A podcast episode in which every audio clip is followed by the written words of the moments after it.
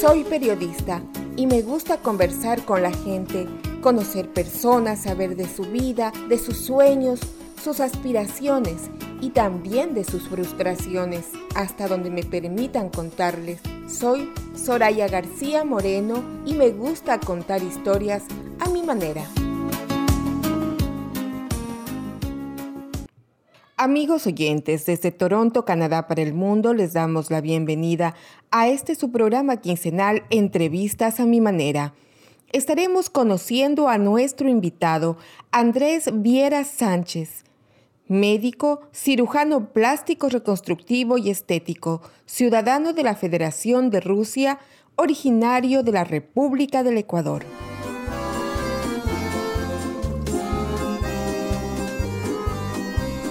Y con el entrevistado de hoy nos trasladamos a la Federación de Rusia, la Rusia milenaria, la Rusia de Pedro I, la Rusia de los zares, en donde se han gestado las más grandes revoluciones culturales, ideológicas como Lenin y Stalin y lo más interesante, su gente, gestora de su propia cultura a través de la música, expositores como Tchaikovsky, escritores, poetas, narradores como Pushkin, Anton Chekhov, entre otros y sus construcciones urbanas como los teatros, entre ellos el legendario Bolshoi Theater, el circo, el teatro de títeres y sus iconos arquitectónicos como la Plaza Roja y el Kremlin. A los pueblos latinoamericanos la migración nos acompaña desde siempre.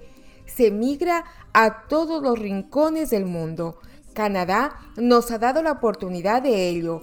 Y otro ejemplo es Rusia. Este país acogió a varios estudiantes latinoamericanos. Algunos han conformado sus familias y se han establecido en ese país, venciendo las dificultades con el idioma y la cultura. Es a ese país que hoy nos acercamos a través de nuestro invitado, Andrés Viera Sánchez.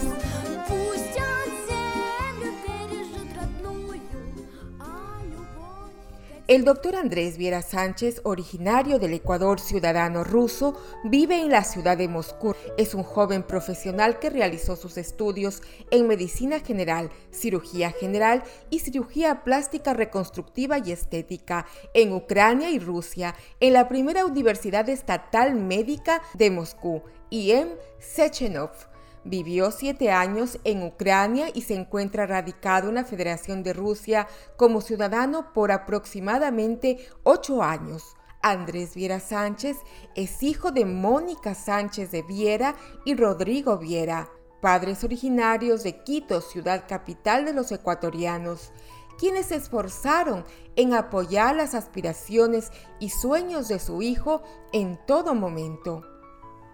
Andrés Viera Sánchez en su niñez y adolescencia demostró su afición por la anatomía humana y la estética corporal, definió su vocación por los conocimientos más profundos de la medicina humana, lo cual le llevó a viajar a Ucrania y Rusia para cumplir con sus sueños de ser un médico cirujano plástico reconstructivo y estético.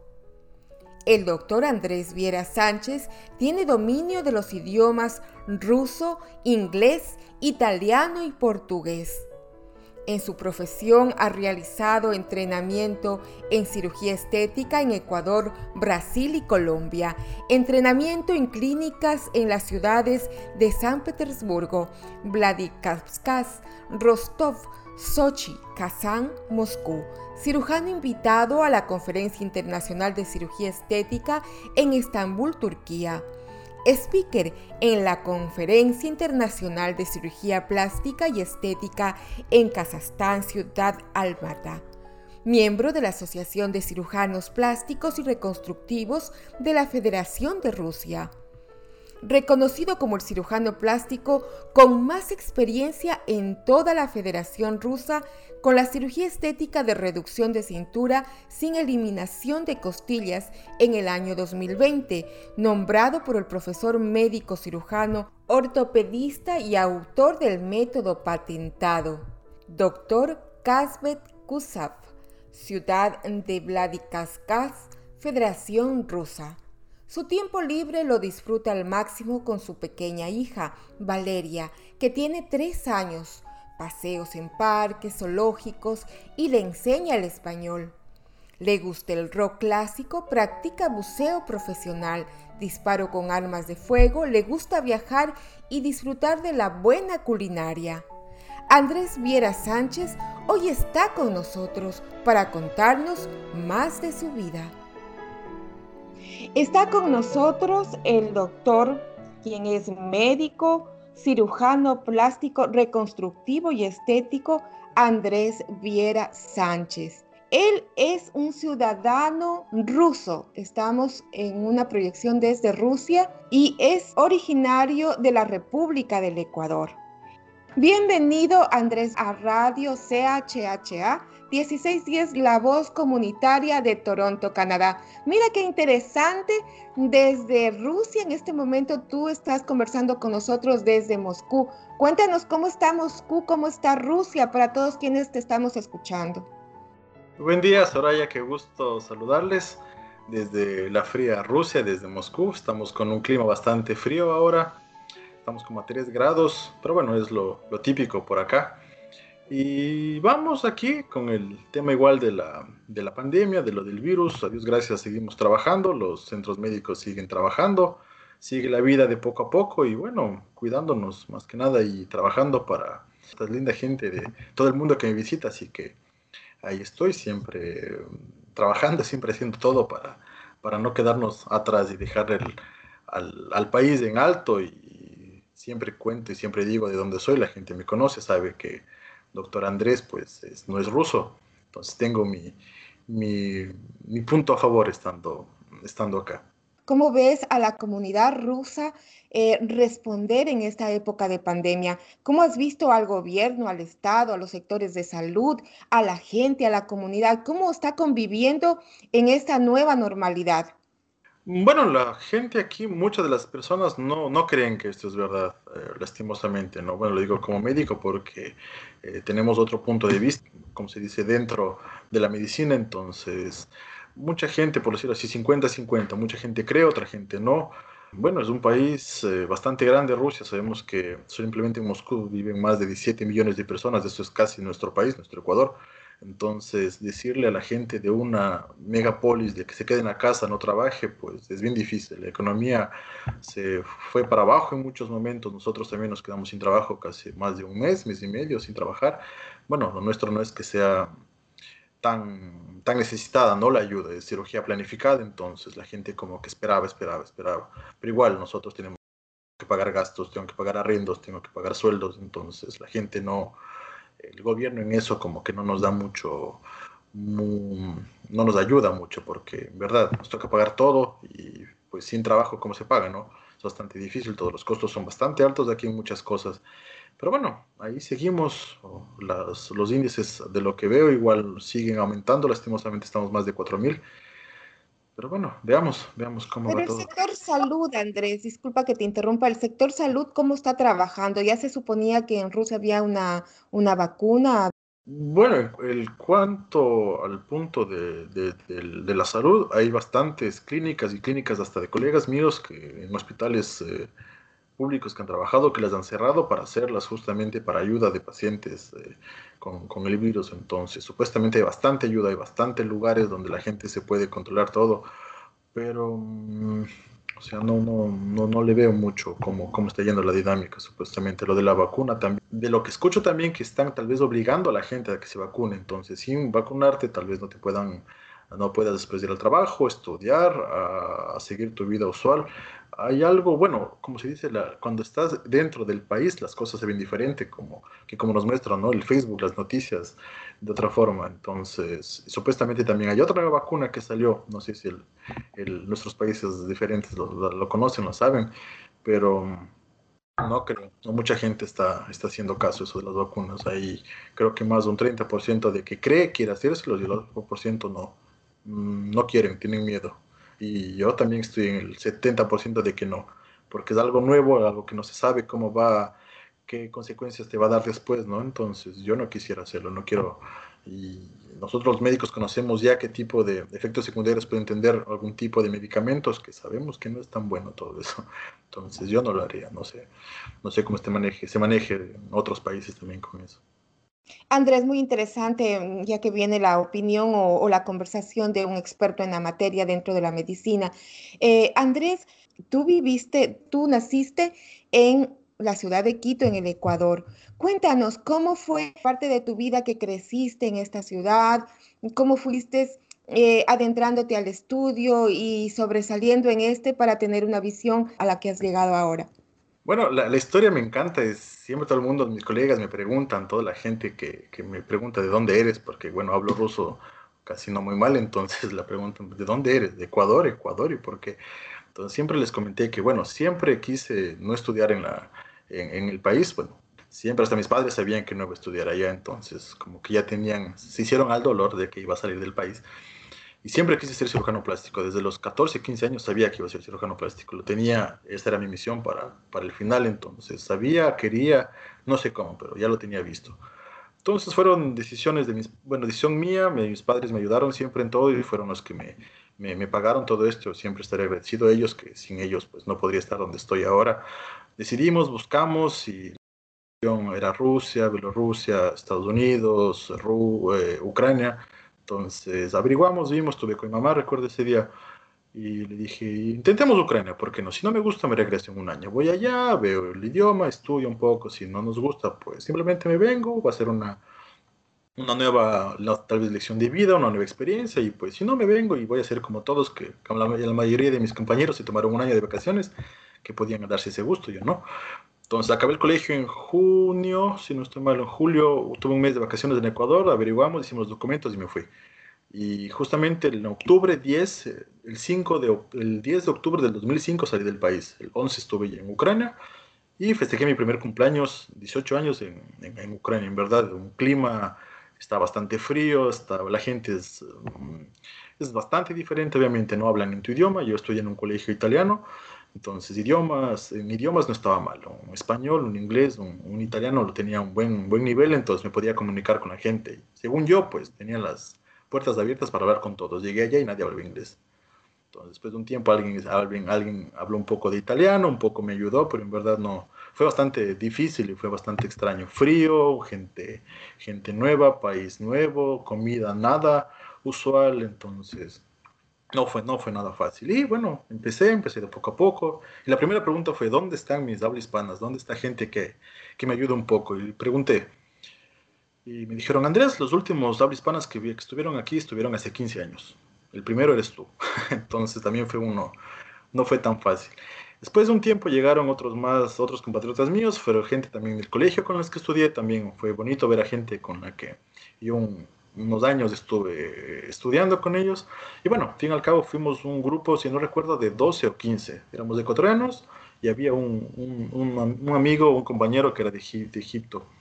Entonces fue también bastante interesante con ellos. Y en fin y al cabo terminamos la, la, el, primer año que estudiamos ruso, solo estudiamos todo ruso fue como repetir el colegio, pero en ruso, entonces, y era difícil, los, los, profesores no hablaban ni inglés ni italiano, entonces era bastante, a mí se me hizo muy duro, no sé cómo a los demás, pero a mí se me hizo bastante duro meterme al, ruso.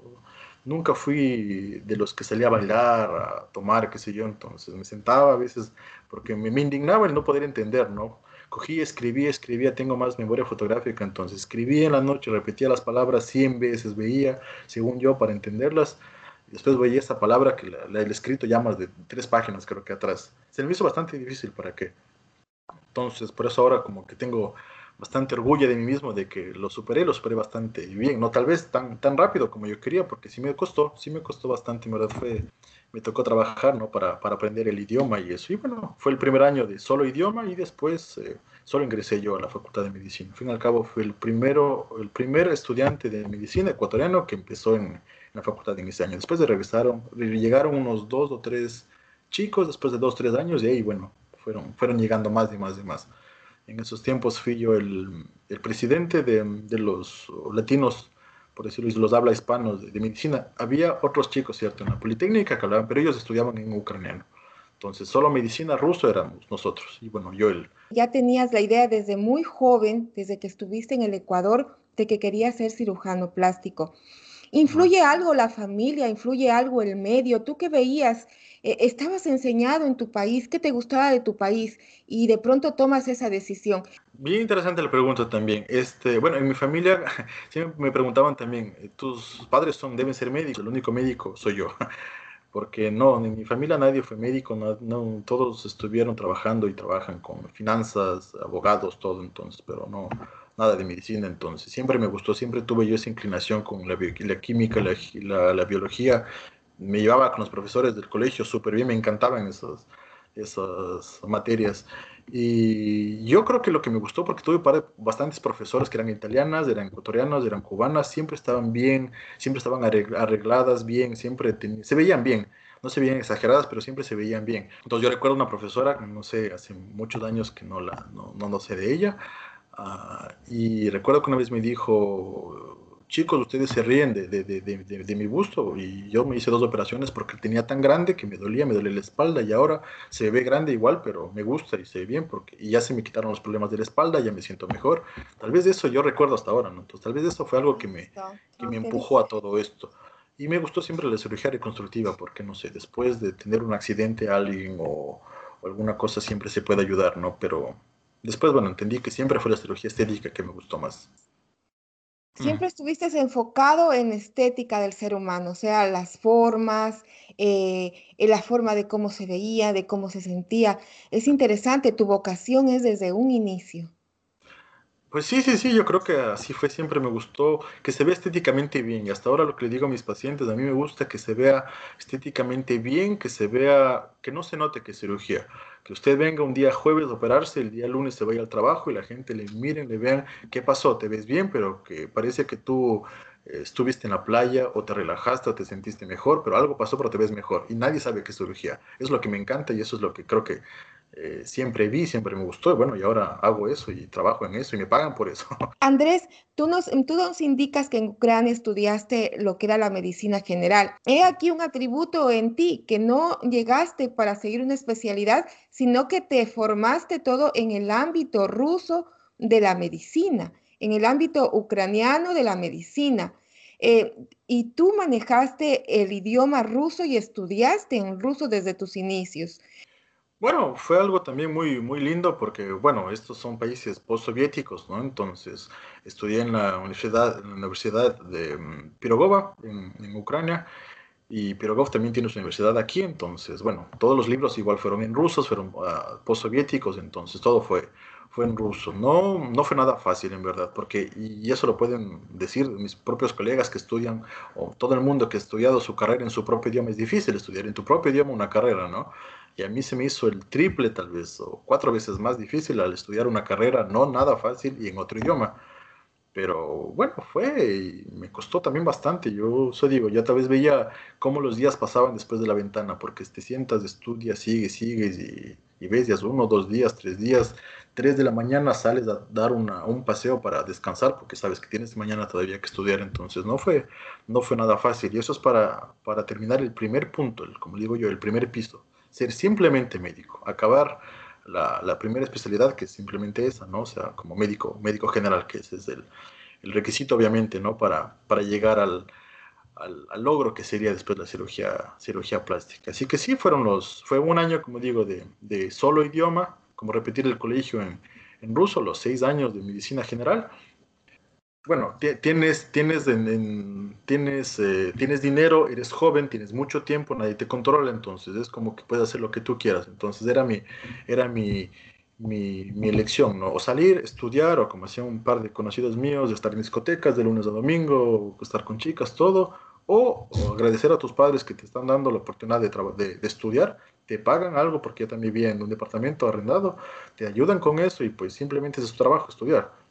Entonces al terminar fue, fue, fue, fue tan bonito porque lo dije, esto es para mí, esta, este, esta, este, en verdad, eh, no es que también me gradué con honores, ¿no? Pero me gradué bien, no me gradué tampoco mal. Bueno, tenías un libre albedrío para hacer lo que querías hacer y tú escogiste lo que, lo que mejor se acomodaba a tu vida, a prosperar. Tú te graduaste también como cirujano general, ya tuviste el título de médico general y luego cirujano general.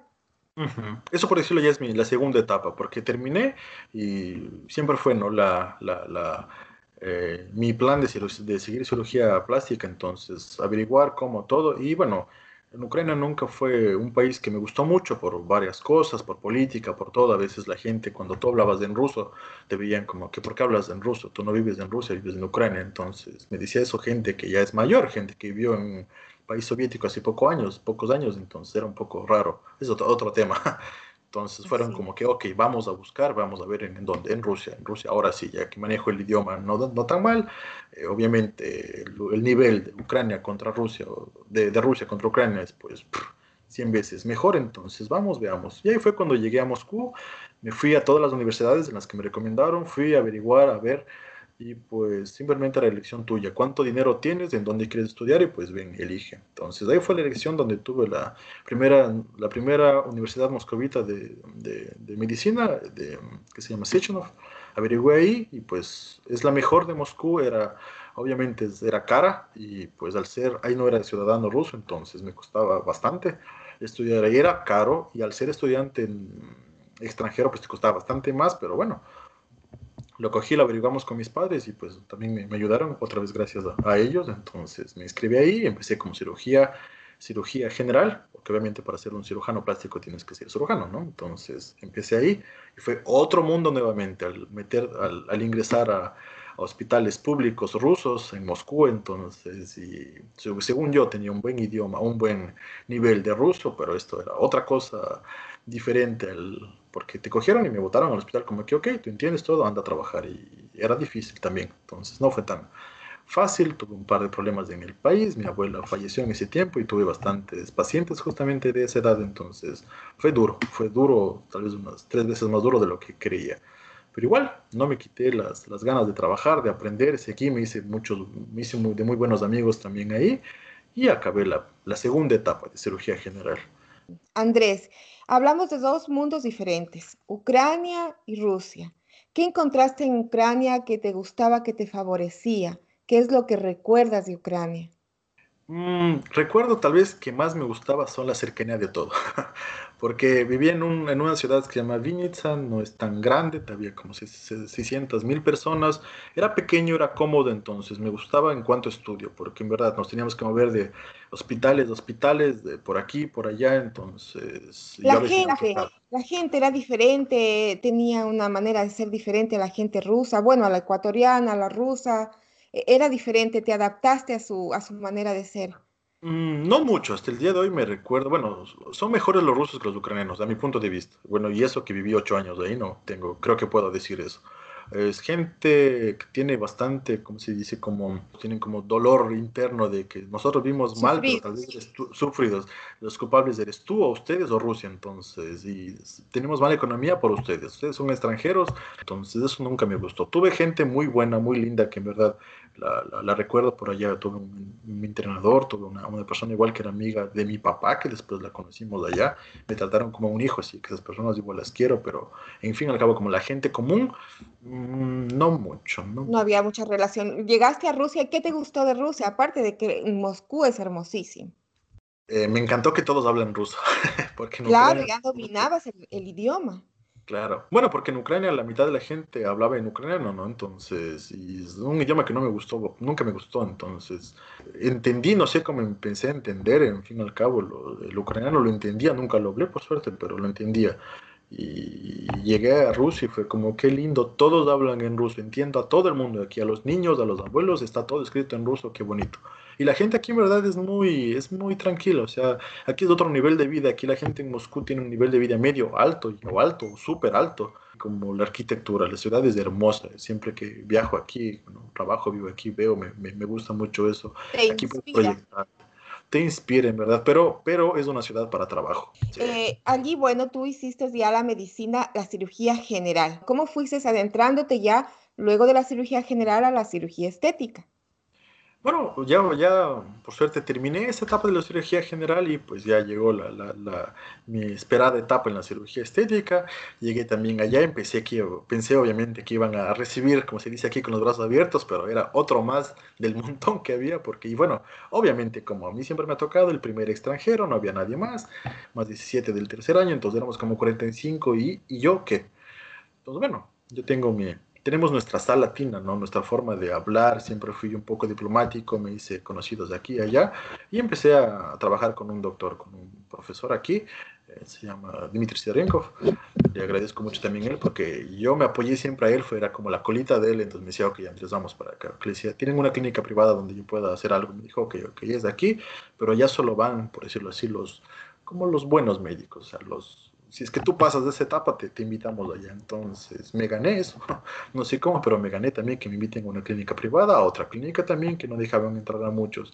Y bueno, aprendimos todo y después de tanto tiempo, pues ya tuve el, el honor de, de, de, terminar la carrera y pues de ser ya cirujano plástico. Y, bueno, cirujano plástico, estético y reconstructivo con, con, con todo lo que salió. Y, y ya, después de tanto, tanto, tanto tiempo estudiando, pues por, fin esperé ya empezar a trabajar y pues a recuperar de poco a poco lo que se ha invertido en todo esto.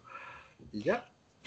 La experiencia que tienes tú, has logrado estar en tres momentos de tu profesión. ¿Cuáles son las experiencias que tienes dentro de esos tres momentos? Recuerdo algo bonito en cirugía general, porque cuando yo empecé, empezamos en, en el área que no es se llama puritivos. Entonces empecé ahí porque es lo más duro, lo más difícil, hay bastantes pacientes y fue justamente en invierno, entonces lo típico es que aquí no hay vagabundos, hay gente en la calle que no tiene dónde vivir, entonces va a vivir a los hospitales. Y bueno, gente de tercera edad, después de hacer una visita en, la, en, una de las habitaciones que tenía, que eran mis pacientes, llegué allá y se me acerca una, una abuelita, me dijo, como, hijo, como, hijo, como hijito, algo así me llamó, me dijo, me dijo, quiero darte algo. Le digo, no, no, no, no hace falta nada. Aquí siempre se manejan como como, como dar un agradecimiento, como se llama aquí, no regalan botellas de algo o dan dinero o algo, siempre se maneja eso aquí, es como forma de agradecer. Entonces le dije, no, no, no, no hace falta, estoy haciendo mi trabajo, usted vaya, descanse nada más. Se acercó, me dio un abrazo y me regaló una manzana. Me dijo un gracias de corazón. Eso fue lo más lindo que alguien me haya podido dar en esos tiempos. Fue, fue súper lindo para que me dijo, no tengo nada más, solo esto. Fue una manzanita y fue un, un gracias y un pequeño abrazo que fue, fue hermoso para que eso me, me encantó. Y Andrés, eh, yo creo que luego de esta pausa vamos a conversar sobre los protocolos de tu carrera, porque cada, cada carrera en cada país tienen protocolos para llegar ya en sí a el trabajo mismo de la estética y lo que ofrece la estética al ser humano. Amigos oyentes, estamos con Andrés Viera Sánchez. Él es un ciudadano ruso de origen ecuatoriano, nació en la ciudad de Quito, un cirujano plástico, reconstructivo y estético. Quédense con nosotros que luego vamos a adentrarnos al mundo de la estética y al mundo del trabajo de este joven doctor.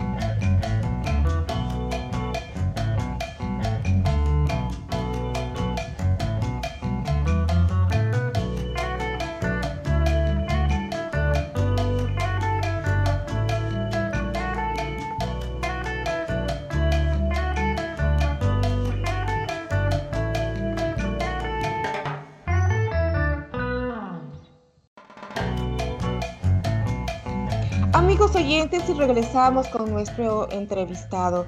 Se trata del doctor Andrés Viera Sánchez. Él es médico general, eh, cirujano general, cirujano plástico, reconstructivo y estético, ciudadano ruso y es de origen ecuatoriano. Tenemos el gusto de conversar con él y además él nos cuenta que justamente su trabajo, su estudio lo ha realizado en Ucrania y en Rusia, prácticamente 15 años o más alejado de su país de origen. Precisamente en estas dos partes del estudio que has tenido en Ucrania y en Rusia, ¿qué es lo que más te llamó la atención del protocolo de estudio o del protocolo de la medicina ucraniana y rusa? Pero el, estudio en verdad aquí es diferente. A veces te piden, te dicen que esto hay que memorizarlo para que después entiendas. Entonces, yo nunca, nunca estudié así. Yo me acuerdo en, épocas del colegio, bueno, como estudié en el colegio hasta los 17 años, yo siempre me gustó entender el porqué de por qué va esto. Entonces, cogía, leía, entendía el porqué y después de podía entenderlo, tenía en mi cabeza el algoritmo de por qué esto y tenía la respuesta. Aquí hay muchas cosas, hay simplemente que memorizarse y saber que esto es así y ya cosa que es bastante difícil en otro idioma y entenderlo. Eh, había que entender simplemente, memorizarse este tipo de cosas, anatómicamente, por, por, ejemplo, ¿no? saber en dónde esto está, por qué, y a memorizarlo y saberlo después y vuelvo, volverlo a usar después de unos años, poco a poco, bueno, es bastante diferente. Cosa también que me han dicho mis colegas que han estudiado en Ecuador y vinieron a, a, la, a los posgrados, es bastante diferente. ¿En qué consiste tu profesión? Cirujano estético y reconstructivo. Mm, bueno, yo me dedico más aquí en, Moscú en estos años últimos solo lo que es cirugía estética, ¿no? Pero siempre también me gustó mm, la, cirugía reconstructiva, más que nada eh, después del cáncer mamario, ¿no? Estuve también haciendo un par de, de prácticas, tuve la posibilidad de, trabajar con unos tres doctores un buen tiempo, solo era eh, cirugía de mamas que hacíamos, gente joven que también se maneja mm, después del cáncer mamario, entonces gente, chicas jovencitas que no tenían senos, después hacemos par de, sesiones de, lipofilling que se llaman, ¿no? Lo usamos para poder aumentar un poco los tejidos, después hacemos otra operación, después ponemos un implante y lo más lindo es que las chicas dicen, doctor, por fin me puedo poner un traje de baño e irme a la playa, porque sin esto no quería, no podía. No manejamos más el, el, el, aspecto psicológico, ¿no? De aquí, porque eso digo a las chicas, les digo, ustedes se tienen que sentir bien, como a veces les digo en broma, con, con, o sin ropa, ¿no? Tienen que verse bien, tienen que sentirse seguras, y cuando una mujer o una chica se siente segura, le cambian hasta el brillo de los ojos. Mejor, se gusta más, se quiere más. Entonces, una persona que se siente bien, que se quiere más, siempre va a realizar el mejor tipo de todo, de trabajo, va a ser mejor, no sé, mejor persona tal vez. A veces digo yo, no, no curamos a nadie, ¿no? Porque todos los pacientes que tengo son pacientes, no, son, no son, son pacientes que no, no, no, no están enfermos. No, no tengo enfermos, yo tengo pacientes. Entonces son gente que viene con todo tipo de análisis, de exámenes, están bien, pero se van después, como les digo yo, se van después de mi visita, igual eh, sin ninguna enfermedad, pero se van guapas a su casa. Así es. Eh, lo que se dice, si el psicólogo es para la personalidad, para lo emocional, lo que el coach espiritual es para el espíritu, el cirujano estético es para lo corporal y también para lo psicológico, solo que se lo ve y se lo ve, se lo siente por fuera. Eh, Andrés, ¿cuáles son las demandas de cirugías? ¿Qué es lo que has hecho más en estos, eh, en estos años? Bueno, tengo, tengo el, honor de, de, ser uno de los, de ser el cirujano más eh, popular en toda Rusia, no solo en Moscú, lo era en Moscú hace un par de meses, ahora soy el, más, el que tiene más, eh, más operaciones, ya les cuento cuál es mi operación estrella, y el que tiene más operaciones, más pacientes, del ser más reconocido, y ahora digo el primero en toda Rusia. Este tema lo, lo inventó mi profesor, el doctor Kuzaev, Kazbe Kuzaev, inventó este método que es como la rinoplástica cuando eh, rompemos los huesos de la nariz y se hunden un poco. Es lo mismo que hacemos simplemente con las costillas flotando últimas, las, la doceava, onceava y diciato, la, la, número 10. y simplemente las hacemos como una, cambiamos eh, geométricamente su forma para que se vean no así, sino se vean así, más, eh, más, más estrechas. Eso es el boom aquí. Es lo que casi hago unas tres, de tres a ocho veces a la semana.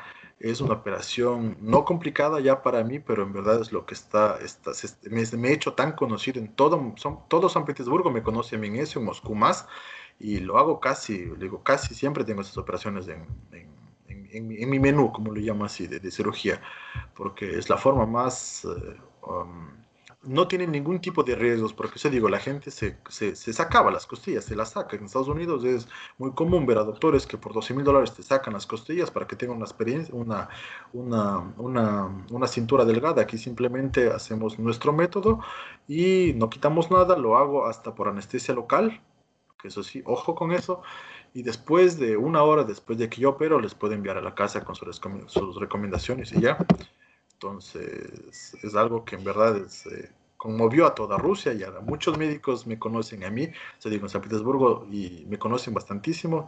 las, aparte las chicas, las que son bodybuilding, las que hacen ejercicios extremos, casi la mayoría son mis pacientes. Y son chicas que viven en los gimnasios, son chicas que son súper guapas, tienen unas mega figuras, pero les falta justamente esta proporción. Y yo trabajo con proporciones. Me gusta que las chicas se vean bien, se vean como les contaba, me gusta que se sientan bien y se sientan naturalmente. Bueno, no muchas de esas chicas se ven muy naturales, ¿no? Porque son súper grandes, como les digo, son unas monstruos en buen sentido teniendo unas mega espaldas, unos implantes a veces grandes que lo hago, una mini cinturita y unas piernas bien musculosas. Y ellas eh, son campeonas, tengo muchas campeonas de toda Rusia, tengo campeones de, de Alemania, campeones de China, de Francia, de México, uh, de Brasil llegaron unas dos chicas, a una la operamos, la otra no. Entonces me he hecho por eso tan conocido y, bueno, quería contarles también de eso, obviamente. Ya que llegaste a tu operación estrella, ¿por qué es importante, aparte de lo estético, lo de las costillas? Me dices que atletas, que gente que hace gimnasia, que hace deporte, eh, aplican esta cirugía estética. ¿Por qué es importante? ¿Y cuándo crees que es necesario que se lo hagan? Eh, bueno, lo hacen más, como contaba, lo hacen más de ellos para las proporciones, entonces, porque ellos tienen que tener, por decirlo así, no tienen que tener 90, 60, 90. Y vienen donde mis chicas que me dicen, doctor, yo soy flaca, no tengo, no he tenido hijos, no tengo problemas en el, abdomen, no tengo nada, pero soy cuadrada. Me dicen, soy como el, el Bob Esponja, no soy cuadrada, soy como un iPhone. ¿no? Me dicen, soy cuadrada, no tengo, no tengo mi cintura, me faltan 2, 3 centímetros para poder llegar a ser la, la, miss, la miss de este año. Entonces, directamente ya pasan a ser mis pacientes. Les digo, ok, lo hacemos así. De 6 a 8 centímetros con los pacientes eh, logramos para que tengan. Entonces, llegan con una cintura 68, para que lleguen a 90, 60, 90, obviamente lo hago. El efecto máximo que hemos tenido son menos 20 centímetros de cintura. No todas las chicas son, son buenos 20 para la operación. Estamos hablando de una dimensión de 20 centímetros de cintura que has logrado acoplar. Hagámoslo en cálculo matemático. Una chica que tenía una cintura de 80 le has dejado en 60. Sí, sí, puede ser así. Pero obviamente son chicas bastante grandes que son musculistas, tienen bastante, una espalda bastante eh, ejercitada, unas piernas bastante grandes. Tengo un par de, ejemplos que igual que me gustaría que, los vean. O bueno, después pueden ingresar a mis páginas web, a Instagram es bastante interesante. Entonces, ese fue un boom y como yo llegué a eso también, les cuento rápido, fue en un, congreso, un congreso nacional de cirugía plástica que estuve. Eh, lo vi justamente este doctor, que es ahora mi profesor, es muy buen amigo cercano mío, eh, doctor Kudzaev lo expuso su, su, su, método. Y él lo expuso eh, también en Miami hace dos años atrás en la conferencia internacional de cirugía plástica ante los colegas. Entonces yo lo vi me gustó me inscribí a su a su a su masterclass al que era pagado me inscribí eh, le dije después cómo puedo irme donde donde usted donde usted trabaja que, quisiera hacer esta cirugía lo vi lo intenté solamente yo la cirugía entonces me fui otra vez donde él y empecé a hacer esta cirugía de poco poco poco poco poco y bueno, después estuve en esta en este congreso, me gustó, me fui con el profesor y empecé a operar. Empecé a operar esta operación, me compré un aparato igual que cuesta casi como un carro operar. Y bueno, hace no mucho, cuando nos reunimos en una ciudad que se llama Rostov, eh, empezó mi propio doctor también a conversar. Me dijo, aquí tenemos al doctor Andrés, que es de Ecuador, y siempre, siempre sabe eso. Me gusta que él también sabe que soy de Ecuador. Los, mis, mis, colegas saben que soy de Ecuador, que soy el único latino aquí en Moscú que hace esta operación. Me he hecho muy famoso por eso, entonces me gusta también eso, que saben de dónde soy Recuerdo también estuve en, el país de Kazajistán. Mi doctor me dijo que podría yo hacer una exposición. Fue mi primera exposición internacional y me dio el apoyo para que hable sobre esta operación. Mi primer slide, y quisiera después compartirlo con ustedes, fue una foto de Quito que tengo y digo que, bueno, esta es mi, mi ciudad natal, mi, ese es mi país de Quito y pues me gusta compartir eso, me gusta que la gente sepa de dónde estoy. Es un país hermoso. Lástima que estamos lejos, que no es tan buena la situación para vivir allá, pero bueno, hay que, hay que dejar al, a nuestro país en alto siempre que, que, se puede. Así es. Y bueno, eh, recordando eso de la ciudad de Rostov, mi, mi, profesor dijo, bueno, el doctor Andrés, que es el más conocido, es el que más opera, en, en, Moscú, y ahora creo que es el que más, el más famoso, el mejor en toda Rusia. Entonces, él mismo me anunció como el mejor cirujano en, esta, en su metódica en, en toda Rusia, así que pues eso también es algo, es algo, es algo bonito, ¿verdad? Yo creo que únicamente no es algo que te alegra a ti, sino nos alegra a todos quienes nos uh, llevamos nuestro, nuestro país en nuestro corazón y como yo lo decía un día, en nuestra maleta no es que nos olvidamos de nuestro país, de nuestras costumbres, ni de nuestros paisajes, sino que lo llevamos en una maleta con todo lo que nos movilizamos. Andrés, una pregunta. Eh, yo no sé, yo no soy especialista ni conozco mucho sobre la cirugía estética, pero no, eh, no pasa como tú lo habías indicado. Si, si nos hacen con las costillas flotantes o no flotantes, es porque las necesita nuestro cuerpo. Eh, no sacamos las costillas, simplemente, por decirlo así, hacemos ah, una fractura en las costillas para que cambien su, su, su dimensión, para que su geometría cambie para eh, bueno, tenemos aquí las, las, personas que nos dan poder ver, sería, sería lindo. Por ejemplo, um, hacemos idea como que esta es nuestra, tengo un palillo de dientes aquí, ¿no? Para mostrarlo, que estas serían nuestras costillas, ¿no? Eh, con, con, un aparato especial que tengo, ya son tres aparatos que tengo, eh, simplemente hacemos un corte, como una mini factura, entonces lo que hacemos es que se rompa, se fracture la costilla de esta forma, entonces no se mueve, simplemente se va a fracturar la costilla para que tenga otro tipo de, de, de ángulo. Y simplemente de esta forma se van a poder, eh, se van a, a, ¿cómo se llama en español? Se van a osificar eh, las costillas de nueva forma y se van a quedar así. Y así es como nosotros vamos a obtener el nuevo, la nueva, nuestra nueva configuración, nuestra nueva tal, nuestra la nueva, cintura. La reducción. La reducción obviamente de la cintura, como lo llamamos ahí. Entonces, todo se queda en el mismo lugar, simplemente se, el radio se, se hace más, más, más cercano, se hace menor, se hace menor. Sin, sin riesgos de quitar nada. Antes, como mi doctor, mi profesor nos indicó... Disculpa, Andrés, sin mutilar a la persona. Esto es importante, sin mutilar sus partes a la persona. Todo queda allí. Claro, Sí, nada, todo se queda en el mismo lugar, todo se va a quedar ahí y lo, lo más guau de todo esto que le podemos hacer con anestesia local, en verdad.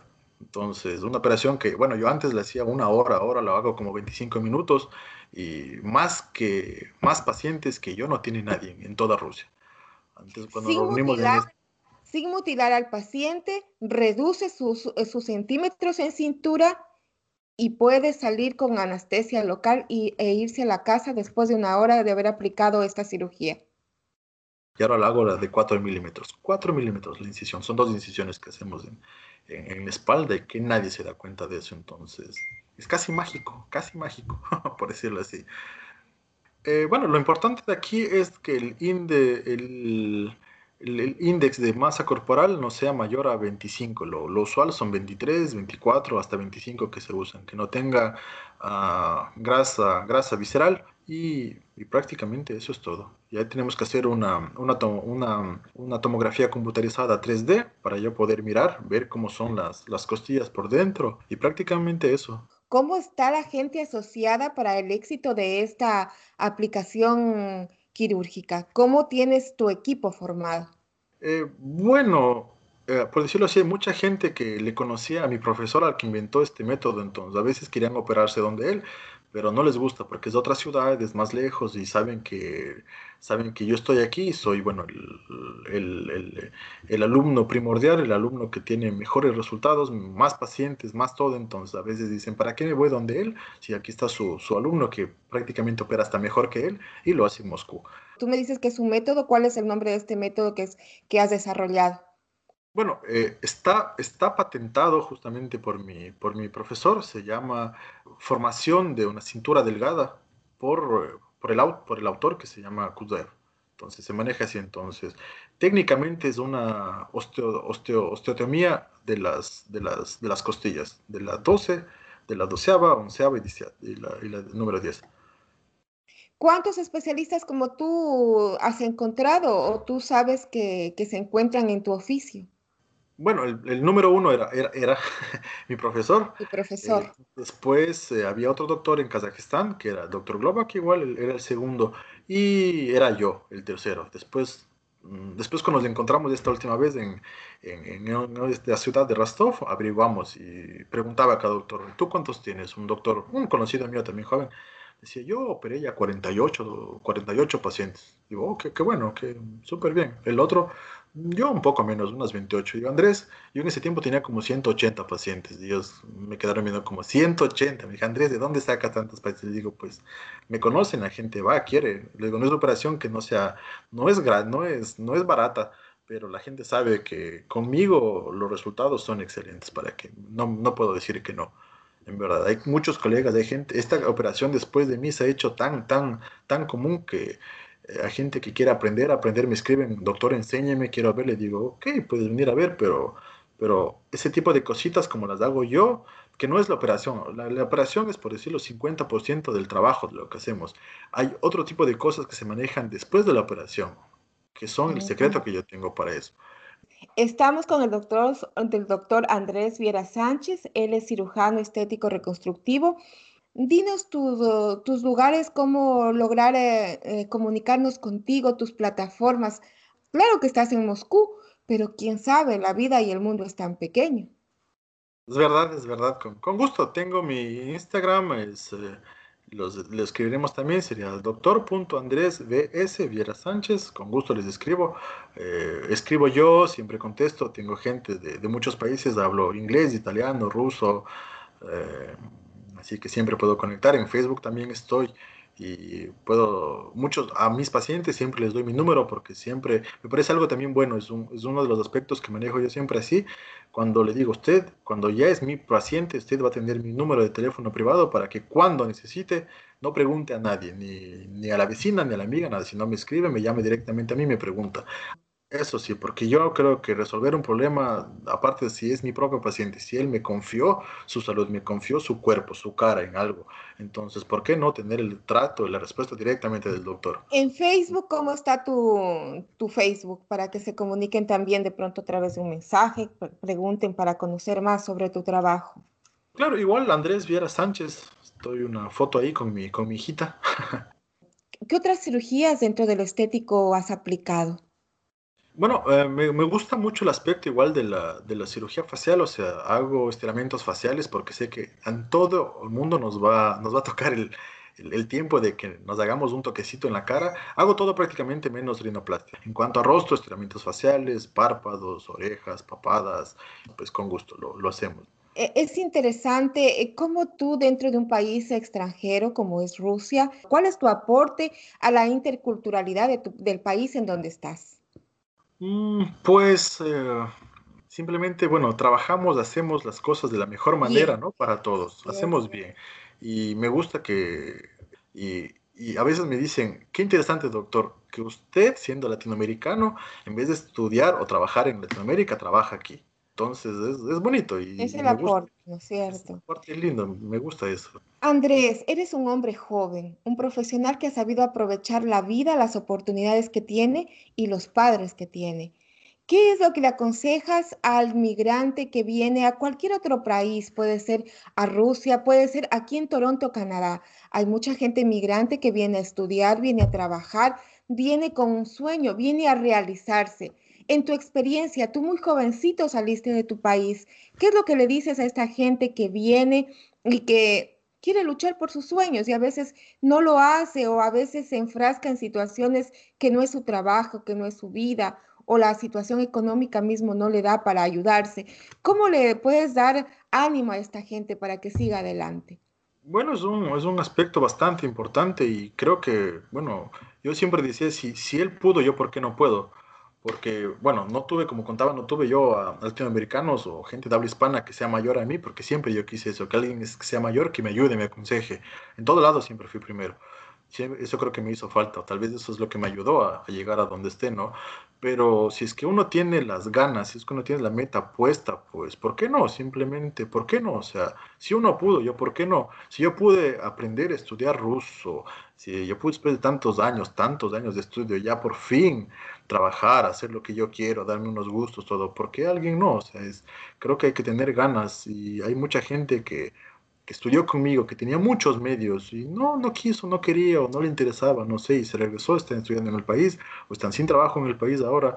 Y pues eh, el que quiere yo creo que tiene que primero darle gracias a Dios de que tiene la oportunidad de estar afuera del país. Cuando estás en Rusia, bueno, te toca aprender ruso, estás en, en eh, no sé, en Canadá, en Estados Unidos, pues es inglés. Y, el inglés por lo menos es medio parecido, medio entiendes. Hay alguien por lo menos que hable español y te ayude. En cambio, aquí no, aquí te toca el ruso, porque no hablan aquí inglés, aquí hablan ruso. Pero si es que tienes una meta bien puesta, si es que sabes que quieres llegar allá, pues yo creo que todo es posible, en verdad. Mm, como mi mismo profesor, doctor Kuzavi, dice, sabe decir siempre, tu límite es, no es del techo, sino es del cielo. Así que sigue, intenta, dale. ¿Por qué no? O sea, ¿por qué no? Hay una vida. Qué lindo, qué lindo, Andrés, conversar con alguien que tiene ese ánimo de seguir adelante y que lo imparte y lo reparte a todos. Andrés, eh, para finalizar esta entrevista que se nos ha hecho corta, ¿Qué es lo que le dices a la comunidad de, Toronto, de Canadá? Canadá es una metrópolis también del mundo y sé que, estarán, que están gustosos de escucharte. Eh, ¿Cómo te despides con nosotros? ¿Qué, ¿Qué esperamos del doctor Viera Sánchez, un orgulloso ecuatoriano cirujano estético que triunfa en Rusia, en Moscú, en uno de los países más grandes y con más historia del mundo? Eh, bueno, siempre, me, siempre estoy gustoso de tal vez conversar con chicos. Muchos, muchos me escriben, me escribían antes igual cuando estaban por acá, querían saber un par de cosas. Con gusto, siempre si algo, si algo, en algo puedo ayudar, pues que me escriban, que mi número de WhatsApp a mucha gente le he dado, estoy en las redes sociales, estoy abierto siempre para todo. En cuanto a pacientes, tengo pacientes de todo el mundo. Esperemos que la situación se, se arregle en cuanto a este virus, que mucha gente me escribe, doctor, estoy esperando que se abran las fronteras para ir a visitarle. Tengo de gente de... Mantengamos siempre, como me decía también, algo que recuerdo muy importante que también me, decía, mi, mi, me dijo mi tío un día, Andrés, cuando salgas del país, recuerda que tú vas a ser el el representante del Ecuador, van a creer que todos los ecuatorianos son como tú. Así que es una responsabilidad súper grande. Y yo creo que donde yo llegué, como mis colegas me, ven a mí, pues me ven bien, me, tienen en un, en un, buen lugar, me respetan. Así que yo también creo que es muy importante. Hay que saber comportarse bien porque no estás en tu casa, estás fuera del país y te toca el doble, te toca ser mejor persona y pues te van a ver como, como digo, ¿no? Como un ecuatoriano que van a creer que todos son así en tu país. O todos son buenos o todos son así, pero nos toca, nos toca mostrar que somos buenos, somos inteligentes y pues llegamos alto también. Andrés, ha sido un gusto conversar contigo. Esperemos que con tus éxitos sigas poniendo en alto el nombre de Latinoamérica y del Ecuador y que sigas adelante con tu proyección, con tu operación estrella, con tu trabajo. Muchas gracias por estar con nosotros, Andrés.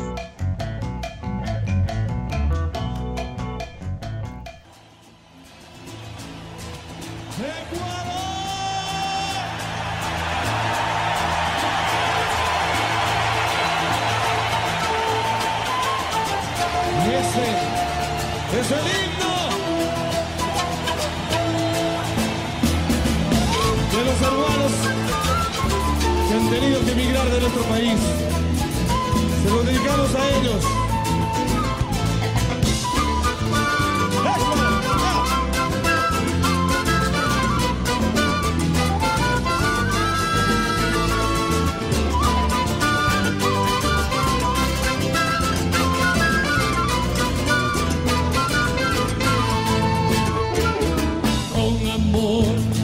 quiero cantar. Señor, a mi lindo Ecuador. Con amor siempre debes decir, por donde quiera que tú estés, ecuatoriano soy. Y mañana, y mañana recordarás todo ese inmenso cielo azul que un día cobijó. Ese amor, ese amor que tienes aquí y te hará regresar al fin tu lindo Ecuador. Sí, señor.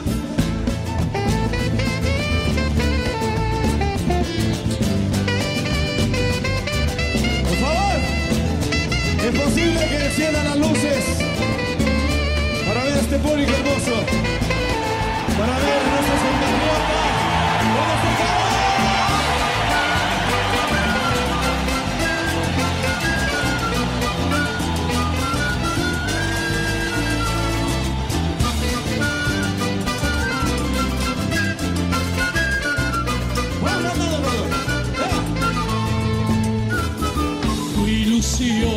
Siempre tiene puede ser el volver a tu nido de amor, donde tu corazón dejarás para siempre vivir feliz cantando esta canción.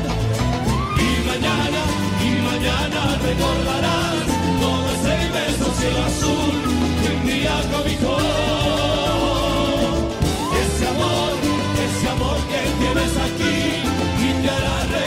al fin, a tu lindo Ecuador. Sí, señor.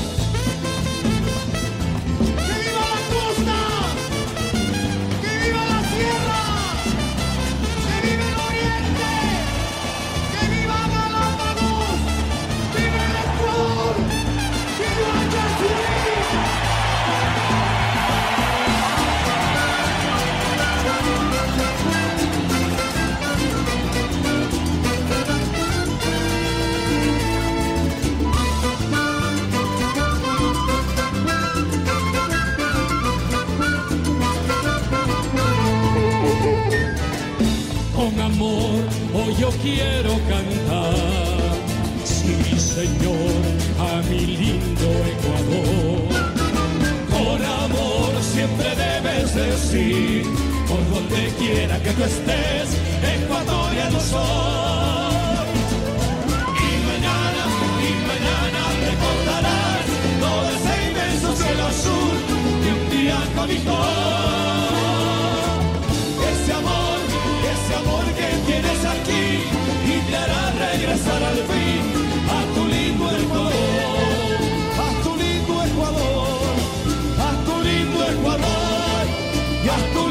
Ecuador,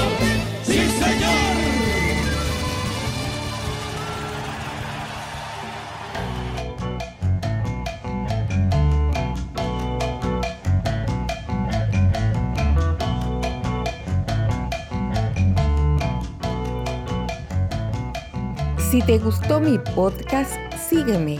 Cada 15 días estoy subiendo nuevo contenido para compartirlo contigo y escribe tus comentarios en mis sitios Instagram, Facebook y Twitter, titulados Entrevistas a mi manera, Soraya García Moreno.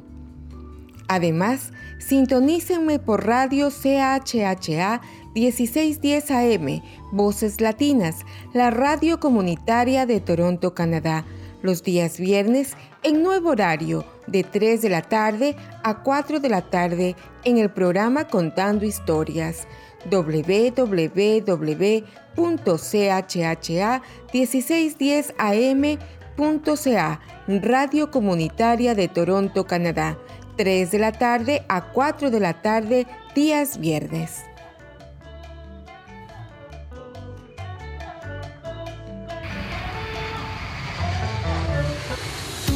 Soy periodista y me gusta conversar con la gente, conocer personas, saber de su vida, de sus sueños, sus aspiraciones y también de sus frustraciones, hasta donde me permitan contarles. Soy Soraya García Moreno y me gusta contar historias a mi manera.